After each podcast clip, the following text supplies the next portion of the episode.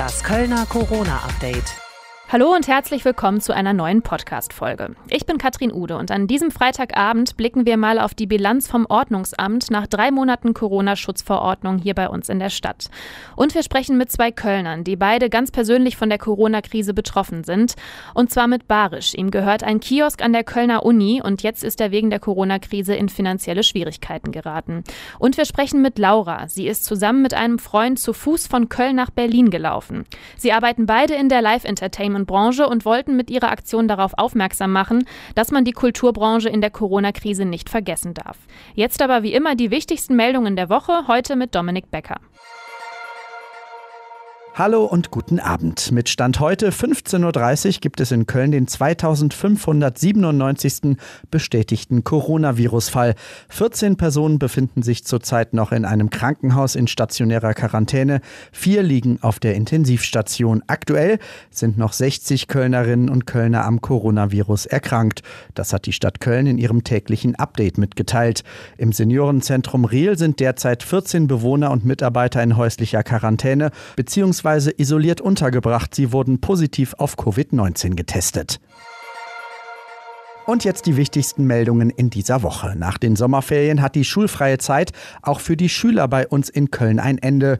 Schulministerin Yvonne Gebauer kündigte am Dienstagnachmittag an, dass zum neuen Schuljahr alle Schüler in NRW wieder ganz normal zur Schule gehen sollen. Wenn an einzelnen Schulen wegen des Corona-Infektionsschutzes phasenweise kein Unterricht möglich sein werde, findet der Unterricht auf Distanz statt, so Gebauer.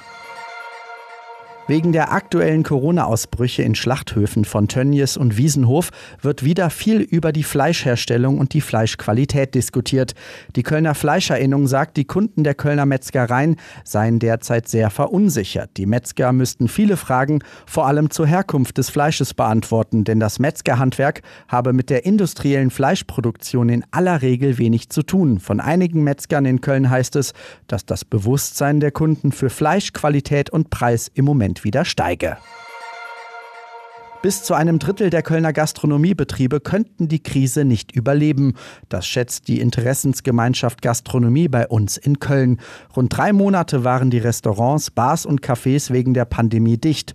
Seit gut sechs Wochen dürfen viele wieder aufmachen. Die Soforthilfen vom Staat seien mittlerweile aber aufgebraucht. Und auch wenn viele Kölner Gutscheine von ihrem Stammlokal in den Fädeln gekauft hätten, werde es für einige Betriebe nicht reichen, glaubt die EG Gastro. Sie hofft deshalb auf mehr mehr Hilfe vom Staat. Bisher musste die Stadt noch keine ihrer Kitas wegen Corona komplett schließen. Damit das so bleibt, können sich seit Anfang letzter Woche alle der rund 11.000 Erzieher in unserer Stadt kostenlos auf das Virus testen lassen. Dazu gibt es mobile Teams, die regelmäßig in den Stadtbezirken unterwegs sind. Man kann sich aber auch mit der entsprechenden Bescheinigung im Infektionsschutzzentrum am Neumarkt testen lassen. Bislang seien insgesamt rund 700 Erzieher getestet worden, ohne positiven Befund. Der Apothekerverband für den Regierungsbezirk Köln hat eine Corona-Zwischenbilanz gezogen. Darin heißt es, dass die Versorgungssicherheit der Menschen mit Medikamenten und anderen Hilfsmitteln zu jeder Zeit sichergestellt war, auch zu Hochzeiten der Pandemie. Es war eine herausfordernde Zeit, die man gut gemeistert habe. Lieferengpässe wurden nicht größer, Hamsterkäufe wie im Einzelhandel blieben aus und den Kunden habe man immer zur Seite stehen können. Und jetzt noch ein kleiner Ausblick auf das, was in den nächsten Tagen wichtig wird. Pünktlich zum Sommerferienstart gehen die Kölnbäder in den Sommerbetrieb über. Ab Samstag haben das Stadionbad, der Landpark und die Kombibäder in Zollstock und in Zündorf jeden Tag bis 20 Uhr auf. Auch das Naturfreibad Pfingst, das Ossendorfbad und das Waldbad Dünnwald laden zur Abkühlung ein. Warnbad und Genoveverbad schließen dagegen ab Samstag über den Sommer. Die Schwimmbäder in Chorweiler und Rodenkirchen sind während der Ferienzeit nur für Vereine geöffnet. Der Einlass in alle Bäder ist wegen der Corona-Schutzmaßnahmen immer nur mit einem Online-Ticket möglich und in bestimmten Zeitfenstern. In ein paar Tagen dürfen Kölner ihre Angehörigen in Pflegeheimen auch wieder auf den Zimmern besuchen. Das NRW-Gesundheitsministerium hat am vergangenen Wochenende neue Lockerungen bekannt gegeben. Zimmerbesuche sollen ab Juli wieder erlaubt sein. Körperkontakt wie Umarmungen in Pflegeheimen und Kaffeebesuche außerhalb der Einrichtungen sind jetzt schon wieder erlaubt. Nach Angaben des Ministeriums ließen die Corona-Zahlen diese Lockerungen jetzt auch wieder zu. Und soweit die Meldungen der Woche bis 17 Uhr mit Dominik Becker. Abstandsregeln, Hygienevorschriften und so weiter. Das alles gilt in Köln jetzt schon seit drei Monaten. Seitdem die Corona-Schutzverordnung vom Land in Kraft getreten ist, hatte das Ordnungsamt der Stadt Köln alle Hände voll zu tun. Die allermeisten haben sich an die Regeln gehalten, aber eben nicht alle. Das Ordnungsamt hat jetzt eine erste Bilanz gezogen und darüber spreche ich mit meinem Kollegen Frank Waltel. Hallo Frank, grüß dich. Hallo Katrin und äh, Grüße auch in den Rest der Stadt und natürlich auch ins Umland. Frank, seit drei Monaten gilt ja jetzt bei uns hier in Köln, wie ja auch im Rest von NRW, die Corona-Schutzverordnung. Jetzt hat das Ordnungsamt der Stadt Köln eine erste Bilanz gezogen. Wie sieht die aus? Naja, wenn man alles zusammenrechnet, dann gibt es da eine Zahl, das sind knapp 4700 Verstöße in drei Monaten, Verstöße gegen diese Corona-Schutzverordnung in der Millionenstadt von Köln. Verstöße im Einzelhandel 151, Verstöße gegen das Shisha-Verbot, Verstöße in Dienstleistungsbetrieben, da gibt es 30, das sind dann meistens, ist dann meistens illegale Prostitution, Gastronomie und ja, Verstöße gegen das Ansammlungs- und Kontaktverbot, was in den letzten Wochen, Stichwort Brüsseler Platz, Rheinbulle immer wieder mal aufkam. Aber insgesamt finde ich die Zahl gar nicht so dramatisch. Viel dramatischer finde ich dann so den Kommentar, den das Ordnungsamt veröffentlicht hat, nämlich, dass seit den Lockerungen Mitarbeiter des Ordnungsdienstes in Köln doch vermehrt ja auf Widerstand stoßen, auf Unverständnis, Uneinsichtigkeit bei den Menschen oder bei einigen wenigen Menschen. Das möchte ich an der Stelle ja nochmal sagen, weil ich mhm. glaube nämlich, dass ist bei weitem nicht die Mehrheit, die sich nicht an die Regeln hält, sondern das ist eine Minderheit, die uns da in Gefahr bringt. Und diese Uneinsichtigkeit, die steigert sich manchmal auch in Aggressionen, heißt es da von der Stadt. Da gab es Drohungen, es gab Beleidigungen.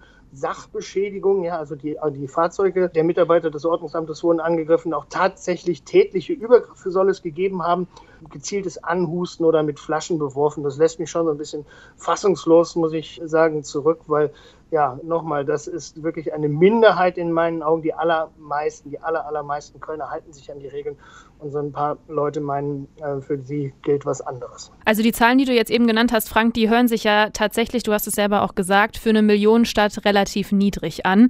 Ich persönlich muss aber sagen, wenn ich privat im Park unterwegs bin, habe ich sowohl jetzt die letzten Tage als auch in den ersten Wochen der Corona-Schutzverordnung festgestellt, dass sehr oft gegen die Regeln verstoßen wurde. Wie ordnest du das ein? Glaubst du, dass das Ordnungsamt wirklich ausreichend kontrolliert? Also ich, glaube, das ist so ein bisschen dem geschuldet, was so ein Ordnungsamt auch leisten kann. Das gilt ja nicht nur in ähm, Corona-Zeiten, sondern auch in allen anderen Zeiten.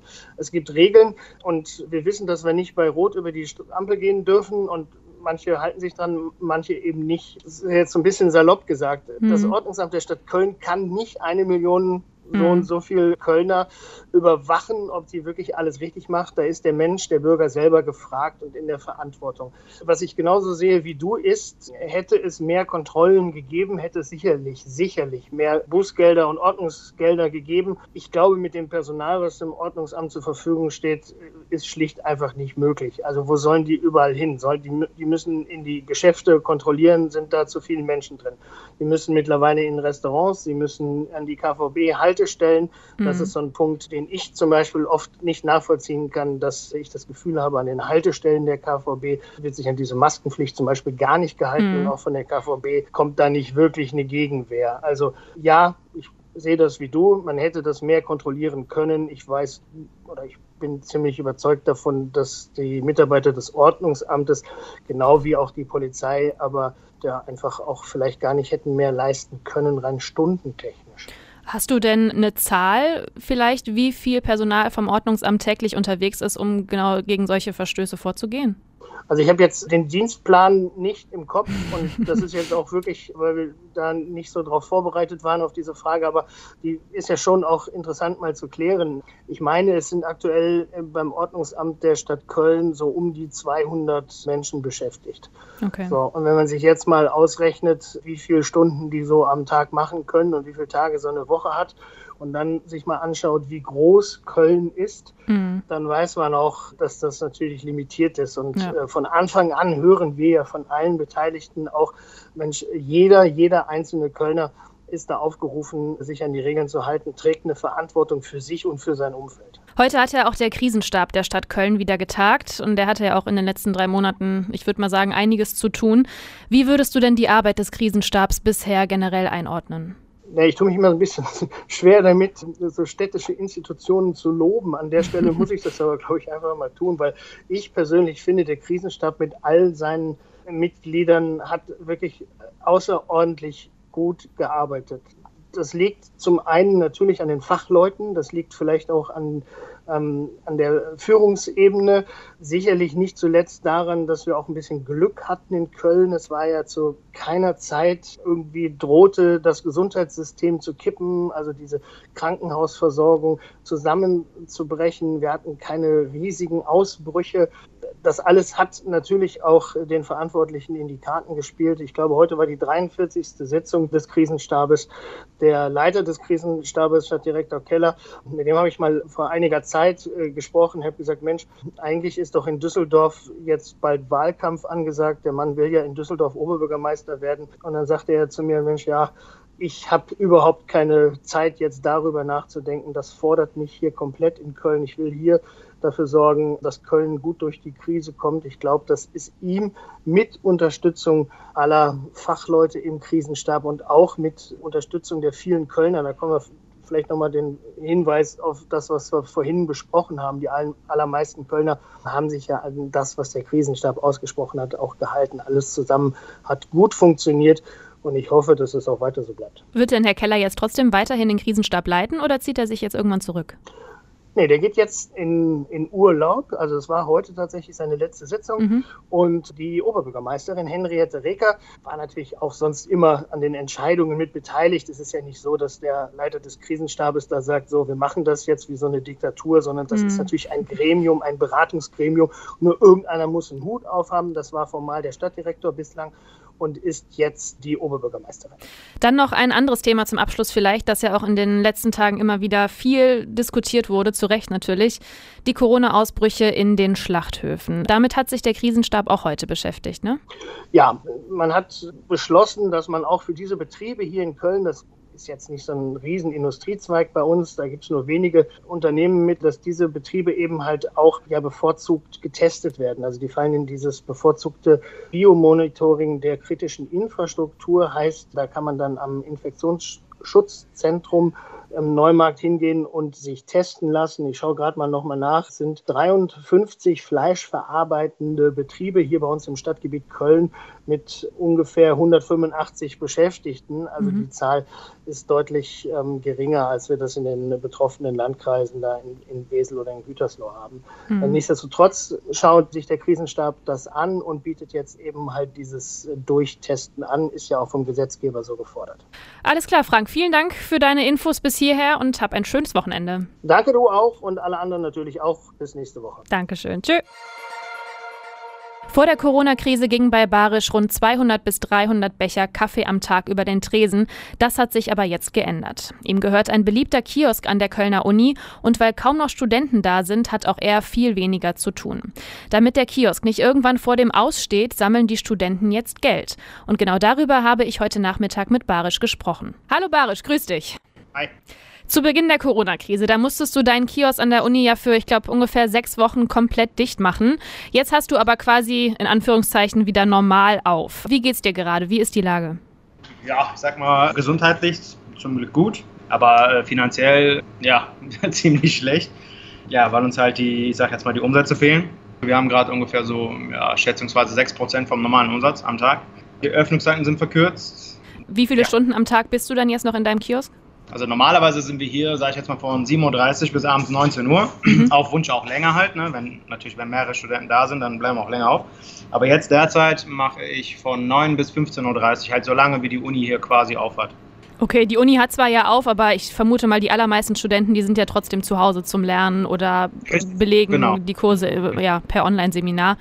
Damit wir uns das alles ein bisschen besser vorstellen können, wie viele Becher Kaffee hast du denn vor der Corona-Krise so am Tag ungefähr verkauft und wie viele sind es jetzt? Boah, das ist eine gute Frage. ich würde mal sagen, so, ja, muss man auch ehrlich sein, ich denke mal so zwischen bestimmt 200 bis 300 Kaffees haben wir bestimmt am Tag verkauft. Mhm. Und jetzt sind es ja, vielleicht 20. Okay, also das ist schon ein sehr deutlicher Unterschied. Ne? Wie hast du es denn bisher geschafft, dich irgendwie über Wasser zu halten? Hast du Unterstützung bekommen? Ja, halt, äh, die staatliche Hilfe war ja da. Also wir haben ja die 9000 Euro bekommen. Mhm. Hat mein Vater eine Lebensversicherung gekündigt, hat uns das quasi gespendet. Ja, wir hatten noch ein bisschen Geld auf Seite, sage ich jetzt mal. Ja, so haben wir uns bis jetzt halt durchgekämpft. Ich sag mal so, unser Glück war einfach nur das, dass wir seit, ich sag, jetzt, äh, sag mal, ab Mai quasi keine Kredite und keine Leasingverträge mehr zahlen brauchen. Mhm. Also wurde erstmal alles gestundet.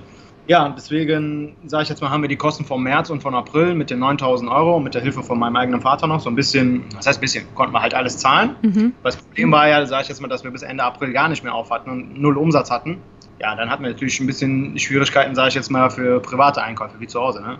Das, mhm. ist, das war das Problem, ja. Wir haben ja auch eine private Miete, also wir wohnen auch zur Miete. Die hat dann zum Beispiel auch mein Vater bezahlt, jetzt zwei Monate lang. Da kannst du dich ja auf jeden Fall glücklich schätzen, dass du diese Unterstützung von deiner Familie bekommen hast. Ne? Ja, das hat ja auch nicht jeder definitiv, klar. Mhm.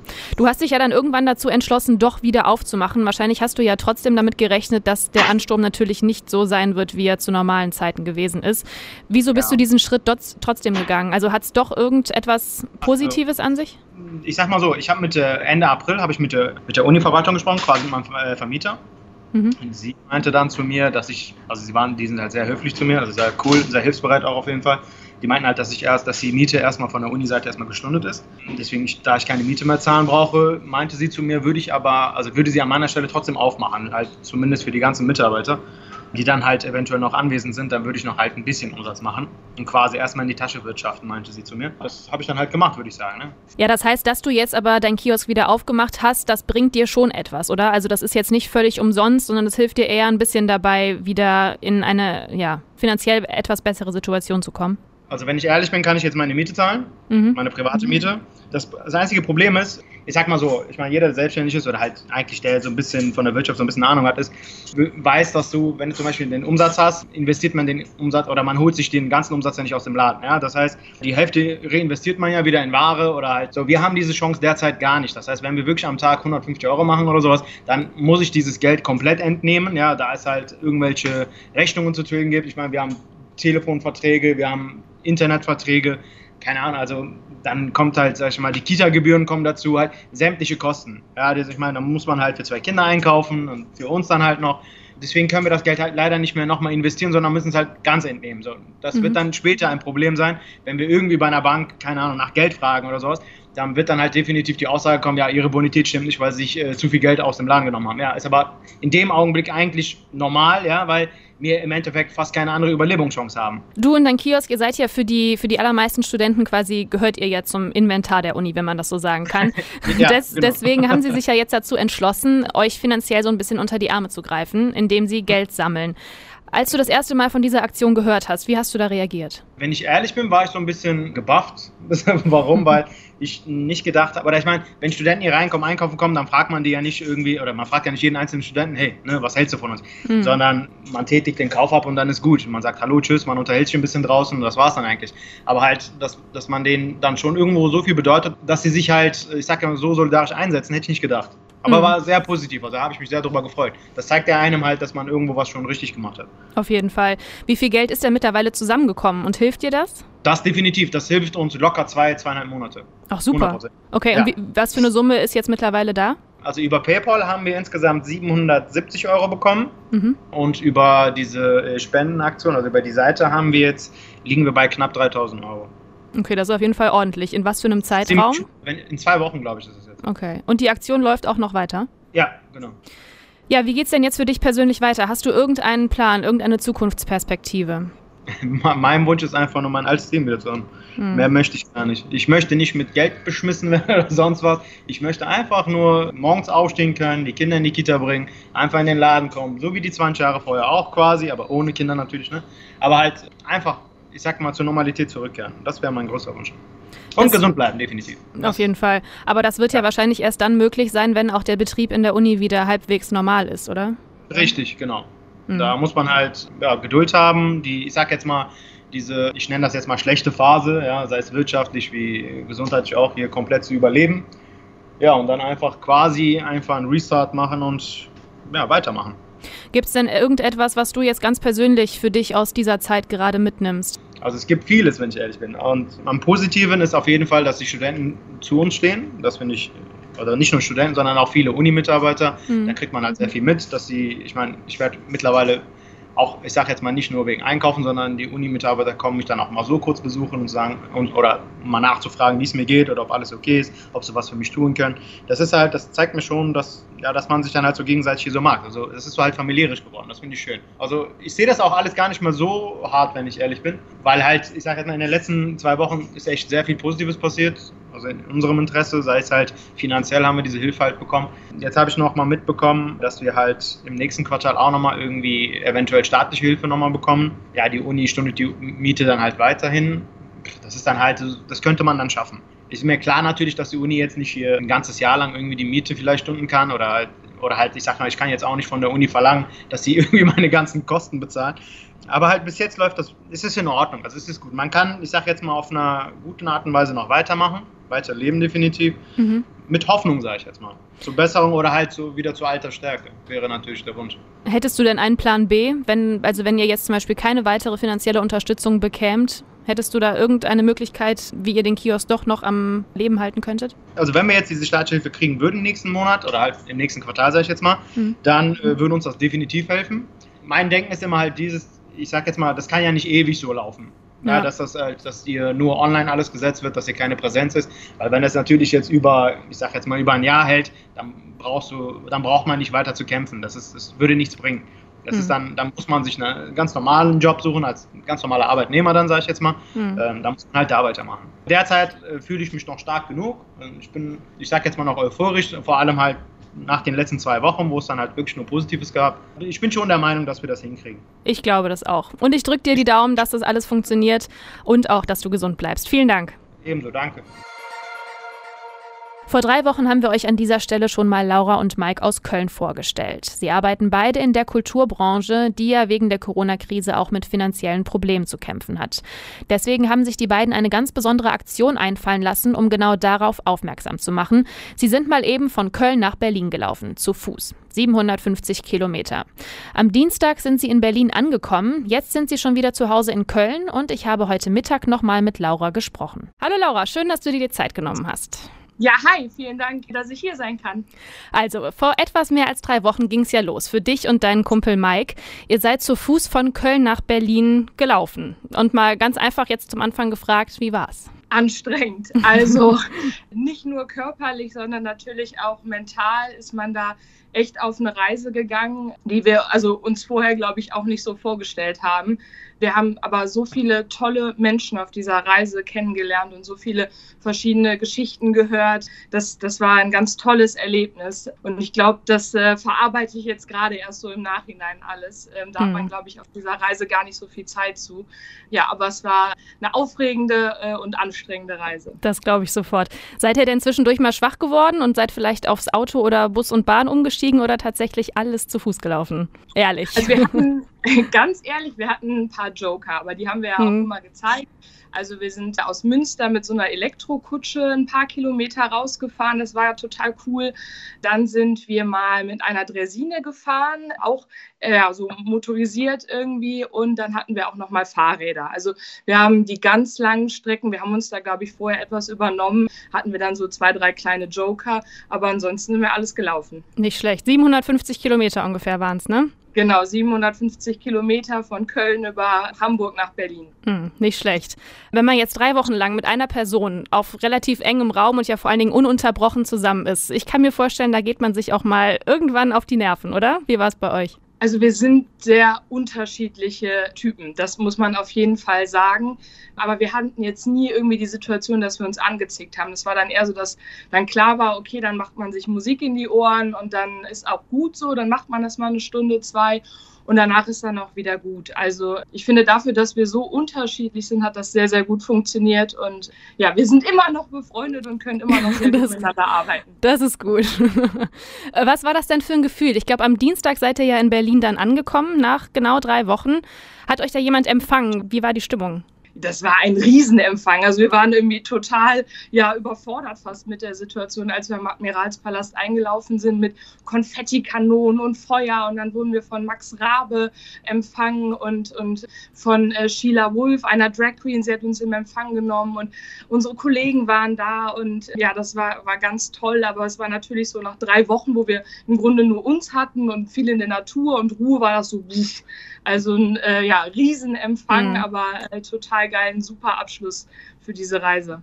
Jetzt habt ihr die Tour ja nicht einfach so aus Jux und Dollerei gemacht. Ihr wolltet ja auf die problematische Situation der Kultur- und der Live-Entertainment-Branche aufmerksam machen.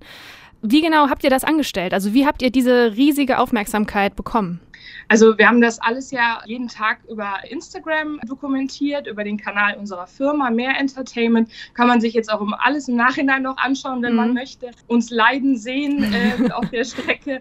Genau, und ansonsten war viel Presse auch immer dabei, also der große Presseauftakt in Köln, wo ihr auch dabei wart und dann wirklich eigentlich jeden Tag über die Presse, die selbst in den kleinsten Orten irgendwie auf einmal ja daherkamen und ein Stück mit uns gelaufen sind. Und ich glaube, so haben wir sehr viel Aufmerksamkeit erreicht.